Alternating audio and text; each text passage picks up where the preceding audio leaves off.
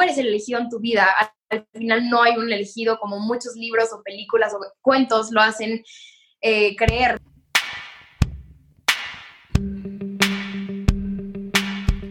¿Qué onda? Soy José Olivar y bienvenidos al nuevo episodio de Dame un Consejo, el podcast donde platico con líderes de diferentes ámbitos con el objetivo de que nos platiquen su historia y nos den un buen consejo. El día de hoy vamos a platicar con Isabela de la Torre, también conocida como La Bala. Isabela es creadora de contenido y a sus 16 años tiene millones de seguidores en YouTube y en sus redes sociales. La Bala canta, escribe y produce sus propias canciones y hoy nos platica los pasos que ha tomado en su carrera y las metas y objetivos que está persiguiendo. Espero que lo disfruten y sobre todo que se lleven un buen consejo. Pues Bala, muchísimas gracias por estar aquí con nosotros. ¿Cómo estás? ¿Qué tal esta nueva normalidad? Todo muy, muy bien, gracias. El gusto es mío de estar aquí. Eh, la verdad creo que a todos nos tocó como raro esto, nos tocó adaptarnos, pero la verdad, eh, bien, contenta, raro, pero eh, estoy muy agradecida por cómo me tocó todo esto. Al final estoy con mi familia, creo que he sacado las cosas buenas. Lo padre es tú sacarle todo el provecho posible, entonces creo que hasta eso muy bien. Sí, totalmente de acuerdo. ¿Qué es algo que has aprendido durante esta cuarentena? Pues la verdad, muchas cosas. O sea, entre ellas creo que he tratado de un poco sacar inspiración de la nada. Creo que normalmente la inspiración, por ejemplo, para escribir canciones la saco de los lugares a los que voy o de algunas cosas por ahí que me inspiran, tanto de las personas con las que me rodeo, etcétera. Y ahora que me ha tocado estar en mi casa con mi familia, igual que todo el mundo, creo que lo difícil que es un reto al final nuevo en mi vida es tener que seguir escribiendo canciones o videos o seguir sacando contenido de la nada, de mi casa, del lugar en el que siempre estoy, por ejemplo, en mi cuarto, no sé, sobre todo con el contenido creo que también fue un reto grande porque tener que, o sea, normalmente hago muchos videos o cosas fuera de mi casa o también, como te digo, la inspiración desde la escuela hasta los amigos, hasta todo ese tipo de cosas que saco de inspiración para los videos, creo que ahora es un poco diferente, pero creo que es un reto muy padre que me ha tocado aprender y la verdad sigo ahí un poco batallando cada día, pero es, está cool eso, está, está padre. Sí, es un buen reto, ¿no? Creativo. 100%. Oye, por lo que he visto, pues obviamente a, tu corta edad has crecido muchísimo y has llevado tu carrera de una manera súper profesional. ¿Qué fue lo que te motivó a querer empezar a, pues, a dedicar gran parte de tu tiempo a la creación de contenido y composición musical? Pues creo que un poco de todo. Al final, eh, refiriéndome a la música, es algo que siempre en toda mi vida me ha acompañado, siempre ha sido mi mejor amiga. Empecé yo con la música bien, eh, bien, bien, como cuando tenía aproximadamente cinco años o seis más o menos. Empecé con clases de violín, pero la verdad es que de toda la vida siempre me ha gustado sacar canciones de oído o tratar de buscar la manera de aprender nuevas cosas. Y eh, fue cuando empecé con el canal, cuando tenía 11 años, que veía a otros youtubers y a otros creadores de contenido que se veía como un trabajo muy divertido. Y la verdad es que no te voy a mentir, es muy divertido.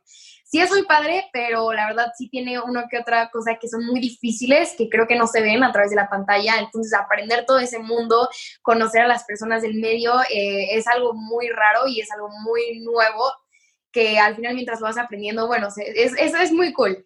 Pero sí, empecé a ver otros youtubers cuando era más chiquita y entonces decidí empezar yo también con mi propio contenido. Afortunadamente tuve mis papás que me ayudaron muchísimo Em, ellos estudian comunicación, entonces como que sabían un poco de edición. Mi papá la verdad es que para la comedia le gira muchísimo la cabeza, eh, es un genio, todo el tiempo hace chistes, uno que otro medio malo, pero, pero la verdad sí nos tiene todo el tiempo muriéndonos de risa toda la familia. Y mi mamá, por otro lado, eh, ella es la, la, que me inculcó un poquito en todo el mundo de la música, ella desafortunadamente no toca ningún instrumento, canta muy bonito, pero sí, creo que su sueño frustrado es eh, la música. Entonces, cuando yo empecé con instrumentos y todo, tenía tanto su apoyo como las ganas de seguir aprendiendo que ella me daba y ella me enseñó todo lo de música que yo sé, eh, todo lo de... Sí, no sé, como que todos los géneros que a mí me gustan, todas las canciones que yo crecí escuchando han sido por parte de ella y ella me ha enseñado mucho del mundo musical. Entonces creo que se complementó un poquito esa parte por mis papás, que cuando me apoyaron a los 11 años empecé a abrir el canal. De ahí un poco después, eh, como dos, tres años después, saqué mi primera canción que al ver la respuesta al final que tuvo como el público hacia eso, quise seguir sacando música también. Entonces creo que todo se complementa un poquito. No, pues qué increíble, la verdad has tenido una carrera pues admirable, ¿no? Para los años que llevas. Gracias. Oye, pues hoy no tienes, hoy en día no tienes una vida pues normal como la que llevaría una niña de 16 años, ¿no? claro, un poquito diferente. o sea, tienes todo un trabajo que pues obviamente requiere muchísimo tiempo.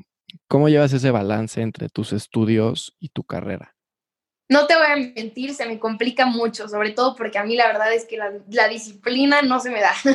soy una persona muy dispersa, me gusta, eh, soy, soy bastante como espontánea, me gusta estar en un lado y en otro y hacer cosas diferentes y en un momento quiero estar dibujando y en el otro quiero estar haciendo gimnasia. No sé, la verdad es que me gusta hacer de todo y soy una persona muy dispersa, entonces se me, me complica mucho como tener en sí la rutina o las cosas y sobre todo también en la escuela sí tengo la rutina, tengo las clases, los horarios y todo, pero hablando del otro lado de todo lo que es YouTube, la música y así, eh, es un poco más complicado porque al final nunca está como programado qué va a pasar el siguiente mes. Sí hay cosas programadas, pero al final te pueden salir con un llamado para la siguiente semana y toca reacomodarlo todo. Entonces al principio me costaba mucho más trabajo, sí fue bastante estrés, pero creo que siempre trato de llevar el balance perfecto para eh, poder hacer las cosas con, echarle las ganas que tengo a todo. Y si es un poco difícil, sí me toca de vez en cuando desvelarme en tareas o en videos o en cosas que no, que se me fue la onda o así. y obviamente también trato de balancear con eso mi vida personal, desde mis amigos, mi familia. Eh, sí, todo, todo eso es, es, un poquito complicado, pero creo que la idea está en encontrar el balance perfecto, que ahí sigo trabajando. Creo que al final no es una cosa que siempre, como te digo, como, como en la parte del medio es eh, muy también salen cosas de la nada, pues toca un poquito tratar siempre de organizarme antes, que soy un poco mala, pero ahí voy. Pues Entonces sí, trato, trato, de organizarme lo más posible para que no me cueste trabajo y para que pueda hacer lo mejor posible en lazos. Pues sí, poquito a poquito. Oye, ahorita con esta modalidad en línea, ¿qué tal vas? Pues sí, está, está difícil. Creo que algo muy padre de eso es que mi escuela siempre me ha apoyado mucho, entonces ahora que fue un poco en línea, como que ya le había agarrado un poquito la onda, eh, sobre todo porque habían veces que cuando no podía ir a clases presenciales así me mandaban, por ejemplo, las tareas por mail o así para que las pudiera entregar cuando, eh, um, cuando se me diera la oportunidad de entregarlas, pero para hacerlas desde antes y no perder el ritmo.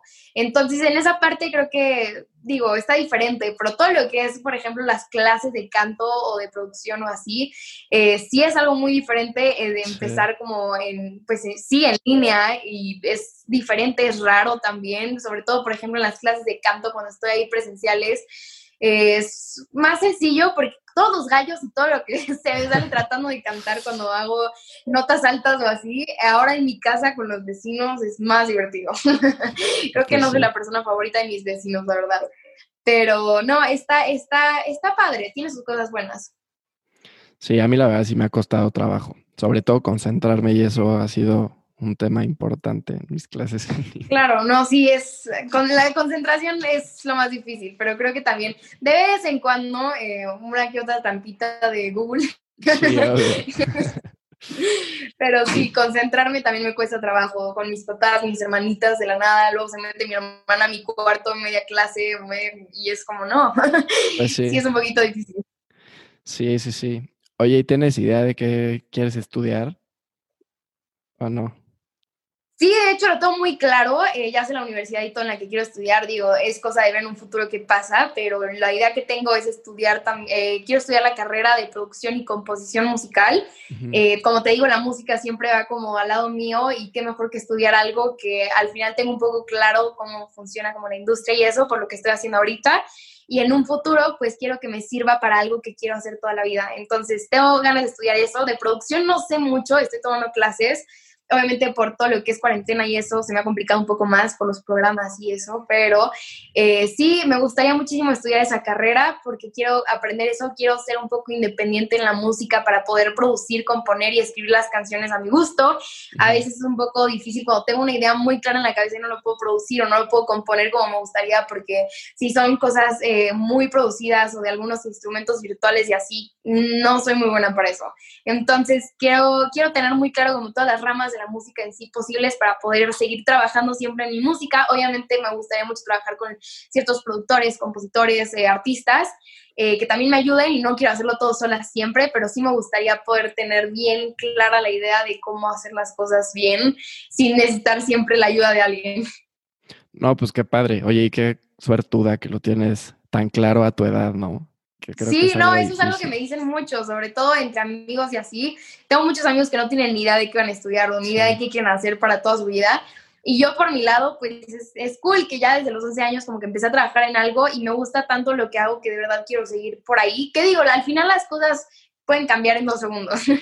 o sea, no te voy a mentir, eh, tengo, tengo, 16 años, yo no sé si en dos años voy a seguir queriendo lo mismo así, pero yo creo que sí, o sea, ahorita lo tengo muy claro y la música me ha gustado tanto y me apasiona tanto que no creo que cambie de opinión, pero sí, o sea, tengo muchas ganas también de conocer a toda la gente que estudia eso conmigo, porque siento que ahí encuentras, cuando estás estudiando la carrera y así, puedes encontrar a gente que tiene gustos muy afines a los tuyos.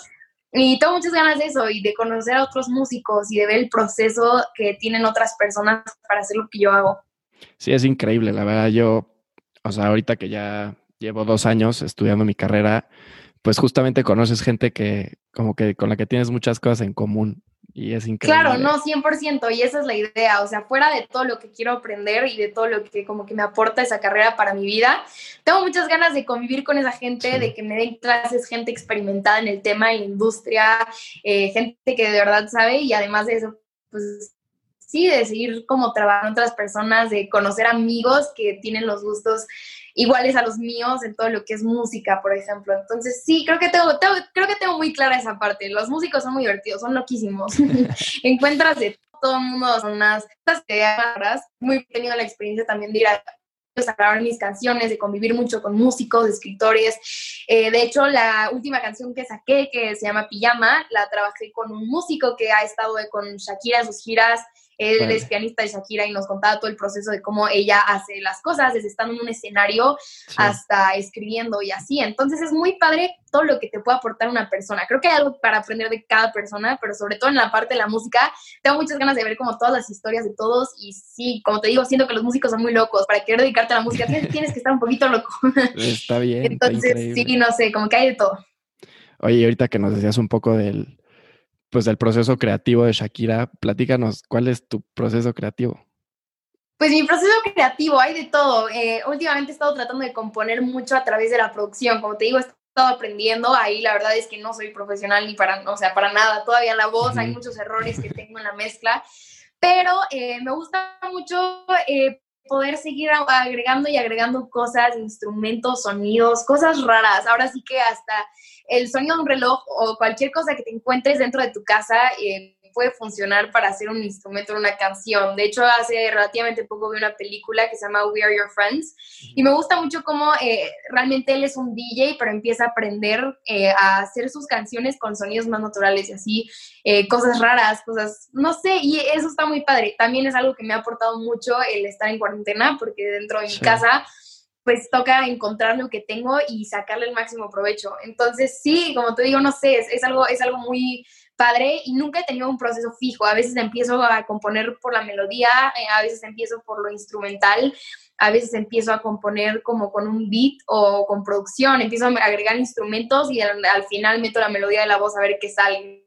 No sé, me gusta mucho jugar, creo que de eso se trata, literalmente es de jugar, es un trabajo súper divertido porque nada más vas viendo qué va saliendo y si no te gusta lo borras y cuando te encanta algo te emocionas y cuando por primera vez lo escuchas así en bocinas muy altas con la calidad del sonido ya arreglado y todo, es muy, muy padre. O sea, de hecho la primera vez que escuché mi primera canción producida, que yo nunca me imaginé cómo iba a ser una canción producida mía, de literalmente empecé a llorar en el estudio de la emoción que me daba de escucharlo con unos monitores tan fuerte, la calidad tan padre y todos los instrumentos y todo que yo jamás me imaginé para mi canción. Em, estaba súper agradecida con un productor que de hecho trabaja mucho conmigo, se llama Poncho, y entonces ahorita estamos trabajando, a veces nos juntamos nada más, como te digo, para jugar, y aunque no salga nada, eh, nada más es, a ver, meter una guitarra, y nos ponemos ahí a producir y a hacer cosas medio locas, y todos lo, los experimentos que salgan. Entonces, sí, es algo muy, muy divertido. Realmente no tengo un proceso fijo en sí, nada más me gusta jugar. No, pues eso se trata y justo el otro día escuchaba una entrevista de Billie Eilish, no sé si la ubicas. Sí, obvio, soy súper sí, y justo platicaba eso, como que muchas de sus canciones, bueno, las produce su hermano, pero salen literal de sonidos que encuentra en la calle y todo. Sí, yo sé, no, su hermano Phineas es un genio. De hecho, es uno de los artistas que yo más admiro y que tiro un poco a ser él porque él tiene mucha idea de lo que está haciendo. Yo, yo sí considero que es un genio, pero además de eso, desde, o sea, él produce, escribe sus propias canciones, escribe con Billy para ella, eh, literal de todo. Él toca instrumentos, o sea, de hecho es uno de sus músicos en la gira de Billy, él iba a estar como músico, no sé. Es alguien a quien, a quien admiro mucho y también a ella. Eh, Siento que son un equipo increíble, nada más ves las fotos de cómo salieron en los Grammys y tenían como muchísimos cada uno, no les cabían los brazos en las fotos. Pero eso está increíble y es algo muy padre porque también siento que trabajar con tu familia es difícil. Eh, a mí, yo lo vivo con mis papás, por ejemplo, nos peleamos mucho, la verdad, por eso, pero creo que es el equipo, sobre todo porque cuando estás con tu familia o con alguien que de verdad amas, eh, siempre va a buscar que en, tu trabajo crezcas, como tratar de hacerte crecer como persona. Y creo que ellos son un ejemplo increíble porque no dudo que se pelean muchísimo, no dudo que tengan muchas ideas diferentes o que tengan ahí sus desacuerdos, pero yo creo que crecer con alguien es lo más padre y más cuando es alguien que de verdad amas. Sí, de acuerdo. Aparte de la historia de ellos se me hace increíble porque, o sea, literal ves su casa y su cuarto y eso y te das cuenta que no necesitas absolutamente nada para poder hacer música de Grammys, literal. No, justamente, y no solamente hablando de la música, algo que me gusta mucho eh, es dar el mensaje de cumplir tus sueños, porque creo que hay mucha gente en el mundo que por miedo no lo hace, o no necesariamente por miedo, pero siento que todos nos seguimos poniendo a veces excusas, todos nos hemos puesto excusas para cumplir nuestros sueños o para tratar de alcanzar nuestras metas y siempre va a haber una excusa, siempre va a haber una excusa para no hacerlo. Y de hecho el otro día lo estaba hablando con mis papás, yo misma que ya tengo ahí algunas cosas y todo, a veces me da miedo canciones, me da miedo ponerme a hacer cosas, bailar, lo que sea, por, por miedo y el miedo te frena mucho, el miedo a veces le gana las ganas y eso está mal. Entonces, entonces, eh, sí, es algo muy padre. Creo que ya sé de cuál entrevista estás hablando. Creo que es la de James Corden. No sé. Pero. bueno, pero creo que yo, o sea, creo que yo también la vi y justamente es eso, que al final cuando realmente te propones algo y si estás dispuesto a sacrificar por eso, porque todo lo que vale la pena siempre va a tener un sacrificio, nada llega gratis en esta vida y mucho menos algo, entre más grande, pues más grande va a ser el sacrificio. Pero eh, en mi experiencia, pues sí, creo que también tuve, tuve todos mis sacrificios, todo lo que, eh, pues todo lo que he alcanzado con ayuda de mi familia y todo, pero vale la pena y eso es lo importante tenerlo siempre en mente, que por más que estés en el sacrificio, que sea un mal día y que de verdad ya estés harto o harta eh, de estar haciendo lo que estás haciendo, siempre hay que tener en mente como la razón por la que empezaste y a dónde quieres llegar. Sí, 100% de acuerdo. Creo que teniendo una buena meta pues ya lo único que queda es definir los pasos que te van a llevar a esa meta. Justamente, dar el primer paso, lo más difícil. Ahorita que decías eso, eh, es muy padre como todo el proceso y es muy difícil, pero el primer paso siempre es muy difícil, el cómo empezar. Entonces, sí, al final siempre se puede empezar de cero. Si tú realmente tienes las ganas, de hecho, yo el otro día vi un video de una bailarina que ahorita es reconocida internacionalmente, que empezó a bailar ballet a los 13 años y nunca creyó poder llegar a ningún lado porque para empezar a bailar, o sea, las bailarinas de ballet que realmente son muy buenas y grandes, empiezan a bailar desde los 2, 3 años. Y siempre, si, si quieres hacer algo, la idea es siempre cumplirlo, no importa la edad que tengas, no importa los recursos que tengas, al final siempre se va consiguiendo, pero siempre hay que dar el primer paso. Estoy totalmente de acuerdo contigo. Oye, pues cambiando un poco el tema. A mí me encanta leer y de hecho, pues en esta cuarentena es algo que he aprovechado muchísimo, ¿no? Con todo este tiempo que pues, ahora tenemos. Bueno, creo que es el mejor hábito que cualquiera puede adquirir. Y en mi bucket list siempre ha estado escribir un libro. Y tú ya escribiste un libro. Platícame. ¿Por qué decidiste escribir un libro? Pues mira, yo creo que desde chiquita lo que más me ha gustado siempre es contar una historia. Eh, puede ser una canción, puede ser la historia de cómo me siento, o sea, puede ser en un poema, en un, o sea, en un cuento, lo que sea. Desde chiquita escribía poemas que ahorita los leo y la verdad me muero de pena. Pero siempre me, me ha gustado mucho escribir desde poemas, cuentos, algunas cosas por ahí. Eh, de la escuela, cuando nos ponían ese tipo de proyectos, siempre yo era la que más ah, se apasionaba en eso y aunque fue un trabajo en, equipo, lo quería hacer yo todo, la verdad, porque me gusta muchísimo. Y entonces, eh, um, de entre historia y historia, por fin decidí como ponerme el hábito de empezar a escribir diario porque yo quería escribir un libro. Y como te digo, la verdad, a mí tener una, o sea, como una disciplina me cuesta trabajo, pero fue cuando dije, tengo que hacer algo, tengo que hacer un libro, no puedo morirme sin escribir un libro. Entonces, eh, junté un poquito varias ideas que ya tenía, desde otras historias hasta, hasta algunos sueños, o sea, muchas cosas que yo tenía por ahí. Eh, salieron nuevas ideas, obviamente, eh, específicas del libro y pues me puse, me puse a escribir y empecé. Creo que la idea la tenía súper clara desde un principio, pero obviamente todo el relleno del libro y hacer que el lector le siga interesando toda la historia es muy difícil. Fue algo nuevo, fue un mundo nuevo lo que empecé a hacer pero me gustó muchísimo y después le iba agarrando el ritmo. Habían veces que de verdad me tenía la mente en blanco y no sabía qué escribir porque nada más se me ocurrían cosas que estaban de flojera leerlas. Y luego habían cosas que cuando estaba pasando un evento muy grande en la historia no podía dejar de escribir. De verdad, me, me apasionó muchísimo. Entonces, eh, sí, la verdad es que para mí el libro fue algo muy grande en mi vida no te estoy diciendo que es el mejor libro, o sea, no te voy a mentir, a mí me gusta mucho. Me gusta mucho la historia, la idea y el mensaje que traté de dejar claro en, el libro. Al final, eh, algo muy grande, no solamente por el libro, no solamente porque por fin cumplí como un bucket list y también eh, lo cumplí, sino porque um, desde la historia, los personajes y el mundo que se crea dentro del libro, que yo desde el principio quería que fuera un libro de fantasía, porque algo que me encanta, por ejemplo, mi libro favorito es la saga de Harry Potter, en general no tengo, no tengo uno, yo creo que el 3 y el 4, pero me gusta mucho la fantasía, porque cuando estás leyendo un libro de fantasía, no puedes estar en ese mundo, no puedes vivir en ese mundo si no estás leyendo, no estás dentro del libro, entonces... Eh, como que desde el principio ya tenía todo muy claro, pero sí, como te digo, lo difícil fue desarrollar el libro, pero fuera de nada más el logro que para mí fue cumplir la meta de escribir un libro, todo lo que fueron las firmas, eh, que tuve la oportunidad de viajar a diferentes lugares para conocer a gente con el libro, eh, las opiniones diferentes de la gente, la forma en la que las personas interpretaban también las cosas. No sé, es algo muy bonito, muy, muy bonito. Y conocer a tanta gente bonita eh, en diferentes lugares y todo fue también muy padre porque fue no fue la primera vez que tuve la experiencia de un tema de, autógrafos, pero sí fue la primera experiencia que tuve de un, de un libro o algo que había hecho yo con mis manos. Y no sé, por eso también tengo muchas ganas de estar en la música. Para mí no hay sensación más bonita que estar en un escenario, de verdad no sabes lo que es.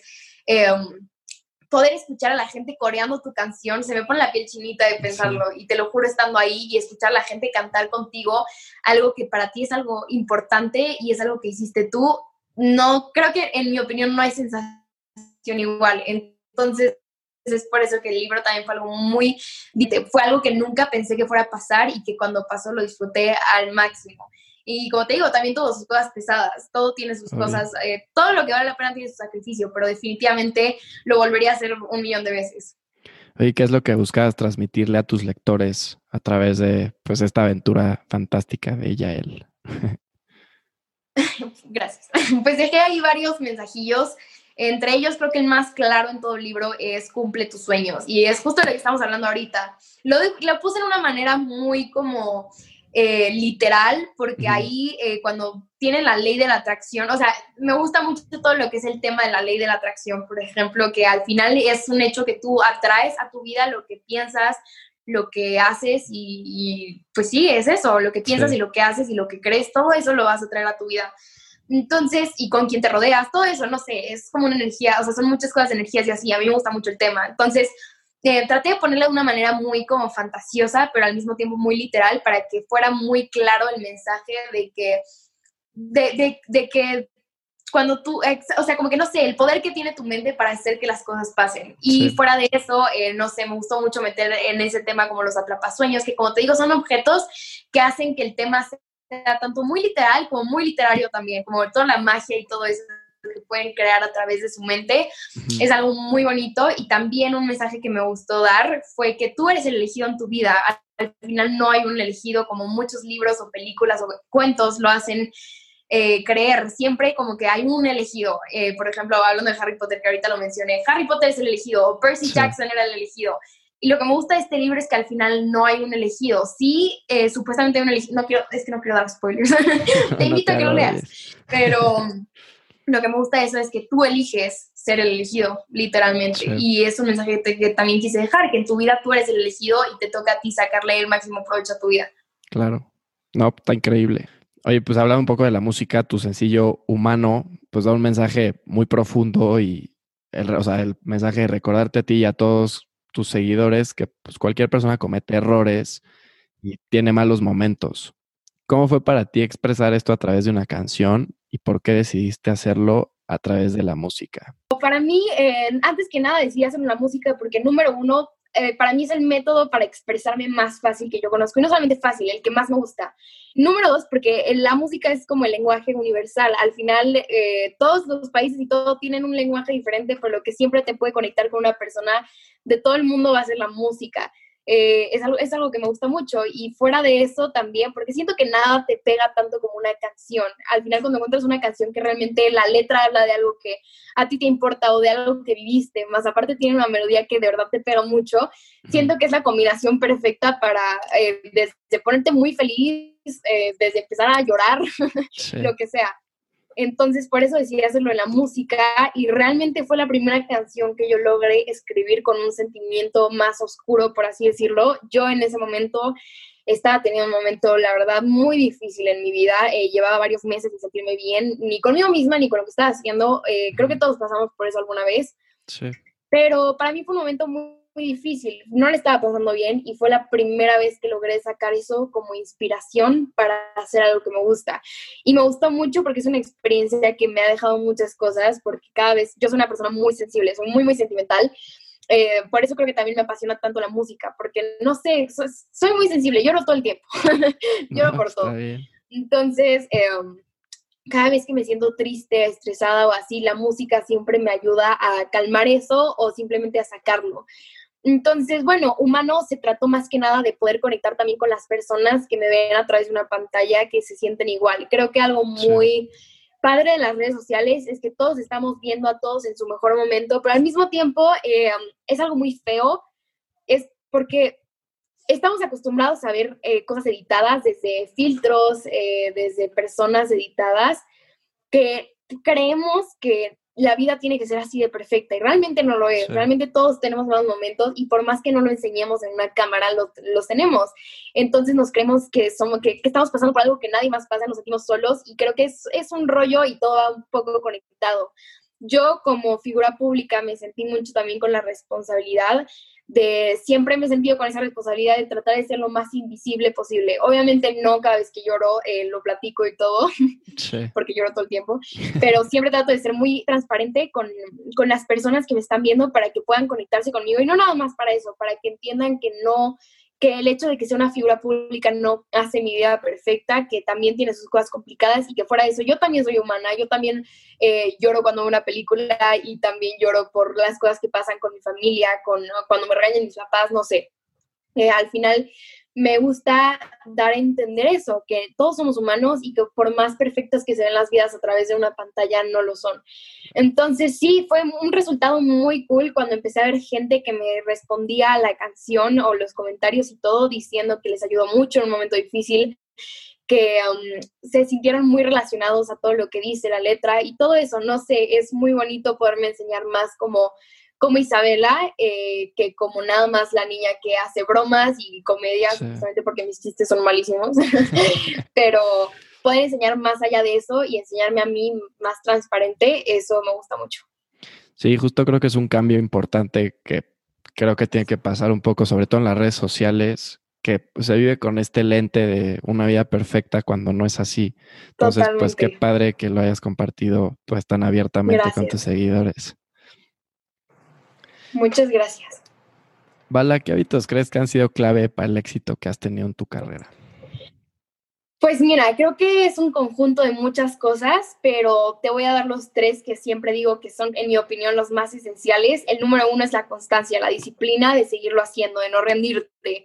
Creo que la frase en sí, no rendir, no, o sea, no te rindas, está como muy como usada, pero al mismo tiempo nunca vemos realmente qué significa, porque no, no solamente es no te rindas eh, o sea, hazlo. Sí, sí es dar el primer paso, pero es seguir ahí y es seguir luchando, luchando y luchando cada vez por llegar a la cima. Y una vez que estás en la cima es mantenerte y tratar de seguir yendo hacia arriba, porque al final nunca, nunca termina ese camino. Entonces, eh, la constancia para mí es muy importante. Desde subir, bueno, yo que subo ahorita, empecé subiendo un video a la semana, ahora subo cuatro en mis dos canales, dos y dos. Híjole. Eh, entonces sí, no, claro, es seguir haciendo la constancia de tratar de no fallar nunca en los videos, de seguirlo subiendo y subiendo y subiendo, de seguir haciendo y haciendo y haciendo canciones, de seguir pensando y pensando contenido. Es la constancia de, de no rendirte, de seguirlo haciendo aunque tus reproducciones bajen, aunque bajen los suscriptores y seguidores y todo, es seguir luchando por llegar a la cima y, por, eh, y seguir haciendo lo que estás haciendo que te está funcionando. Número dos, yo creo que em, lo que diría es ser tú mismo. También suena, es que todo suena como frases de Facebook, pero creo que realmente algo muy, muy cool, que es ah, un mensaje que también trato de dar mucho eh, y de dejarle a toda la gente que está ahí, es ser tú mismo. Ser tú mismo es algo muy importante porque al final eres único en el mundo y ese es tu superpoder. Nunca vas a ser ni el más inteligente, ni el más guapo, ni el más talentoso, ni el mejor. Mm, creo que hay tanta gente del mundo que no, no, no sé, es algo muy competido porque todos pueden, puede ser muy, muy bueno, pero lo que sí puede ser es, eres el mejor siendo tú mismo. Nadie más puede ser tú, eres único. Entonces, lo importante de eso es enseñarte a ti porque vas a encontrarte personas que se conecten contigo y que les guste también conocerte porque no conocen a nadie igual que, que tú. Y eso es algo muy importante y es algo muy bonito también porque, por ejemplo, a mí cuando empecé a hacer contenido, eh, yo soy una persona que la verdad nunca he sentido que encajo en un lugar, ni en la escuela, ni, no sé, siempre me he sentido como un poco fuera de lugar y obviamente tengo mis amigos y no es que me la pase mal ni nada, pero siempre me sentí un poco fuera de lugar cuando empecé a hacer esto, empecé a conocer a gente que también le gustaba mi humor, que a veces hacía chistes y la gente no se reía, y hay gente que sí le gustaban esos chistes a lo largo del mundo, en otros países, eh, hombres, mujeres, niños, niñas, no sé, gente muy diferente que se conectaba conmigo, que se relacionaba conmigo, y eso fue, me gustó porque creé una, bueno, se creó una comunidad o una familia que me gusta llamarle porque es gente hermosa, y se creó esta comunidad de gente que que somos muy parecidos en, nuestro humor, aunque seamos muy, muy diferentes, pues conectamos en algo y eso es lo más cool de todo. Sí, no, pues está padrísimo y, y sí, justo creo que este medio pues te abre esas puertas a conocer gente o, o que te conozca gente pues parecida. ¿Vale? ¿Hay alguna persona o algún personaje que ha sido referente en tu vida profesional o personal? Definitivamente sí. Eh, mis papás son personas que admiro muchísimo, no nada más por todo lo que, o sea, no, no nada más estoy muy agradecida por todo lo que han hecho por mí, desde todo lo que me enseñaron hasta siendo papás que nunca me dijeron, o sea, siempre me apoyaron en cumplir mis sueños, sino también por la parte en la que está, está muy difícil ser papás en su lugar, la verdad. no nada más se trata de acompañar. Perdón, justo entró mi mamá no nada más se trata de acompañarme a mí en todo lo que es mi carrera y en los eventos y en ayudarme a mi mamá a ver qué me voy a poner y en mi papá ayudarme a hacer el guion cuando estoy de verdad con la mente en blanco, que él me ayuda muchísimo en, en la planificación todos los videos y eso. Eh, sino también los detallitos de, que me ayudan a hacer desde la foto del video, no sé, todo, todo, todo, más aparte tienen dos hijas chiquitas que son mis hermanitas, que las amo con todo mi ser, pero sí está muy cañón, o sea, yo los admiro mucho, yo no sé cómo le hacen, pero honestamente creo que sí, si yo te pudiera decir que admiro a alguien que me ha como marcado el camino y todos son mis papás, los admiro muchísimo y... Eh, um, estoy muy agradecida con ellos por todo lo que han hecho por mí. Y fuera de eso, creo que también mi familia, cada persona en mi familia ha sido de un lugar muy importante para hacerme quien soy, ah, desde Bala yo hasta todo lo que, lo que ha pasado en mi vida, todas esas experiencias y oportunidades que se me han abierto en el camino. Eh, se lo debo a mi familia y a mis amigos también, a mi mejor amiga, por ejemplo, y a mi abuela, a mi tío, eh, no sé, creo que son todas las personas que han estado a mi alrededor, eh, soy muy agradecida con ellos. No, pues qué padre que estés rodeada de, de tu familia, creo que es. Así es, de gente cool. Exacto. Pues ya para terminar, si estuvieras enfrente de alguien que quiere seguir tus pasos y dedicarse a lo mismo que tú, ¿qué le dirías? Pues mira, eh, um, lo, lo, mismo que te dije, como la clave es un poco la constancia, sé tú mismo y también no escuches a los haters, no escuches los comentarios que tienen los demás para decirte sobre quién eres o sobre a dónde quieres llegar al final no hay límites y creo que un paso, algo muy, muy importante es confiar en ti mismo. Eh, cuando los creadores de contenido nos referimos a los haters, mucha gente piensa que te refieres más que nada a los que están a través de una pantalla en un canal de YouTube que te está comentando cosas feas. Y sí, obviamente existe ese tipo de haters, pero lo más cañón, yo creo que es cuando un familiar tuyo o un amigo tuyo eh, no cree en ti o te va a tratar de desmotivar. Y no nada más es eso, siempre vas a encontrar mucha gente en tu círculo social que te van a tratar de bajar y de cortar las alas y de tratar de hacer una persona más eh, como, como, como, pues sí, que, o sea, van a tratar de hacer que no sobresalgas. Y eso es algo muy cañón. Cuando yo empecé me molestaban mucho en la escuela y eh, muchísima gente que me, que me comenta en YouTube me dicen, estoy empezando mi canal y en la escuela me molestan. De verdad no sabes la cantidad de comentarios que veo. Y sí es duro, no te voy a mentir, no es nada más, ignóralos y ya y toda la vida vas a ser feliz, porque no es así. Pero sí, ignorarlo y creer en ti mismo, aunque, o sea, te digan lo que te digan es lo más importante y tratar de no pensar en eso, de hacer tu máximo. Y fuera de eso, o sea, Sí, y yo creo que también algo muy cañón es que normalmente tú mismo también puedes llegar a ser tu hater y tú mismo te vas a tratar de desempoderar, de poner excusas y de decirte no puedes, no, no eres lo suficientemente tal para esto. Entonces sí, creer en ti mismo creo que es muy importante, no escuchar a los demás sobre lo que tengan que decir de a dónde quieres llegar.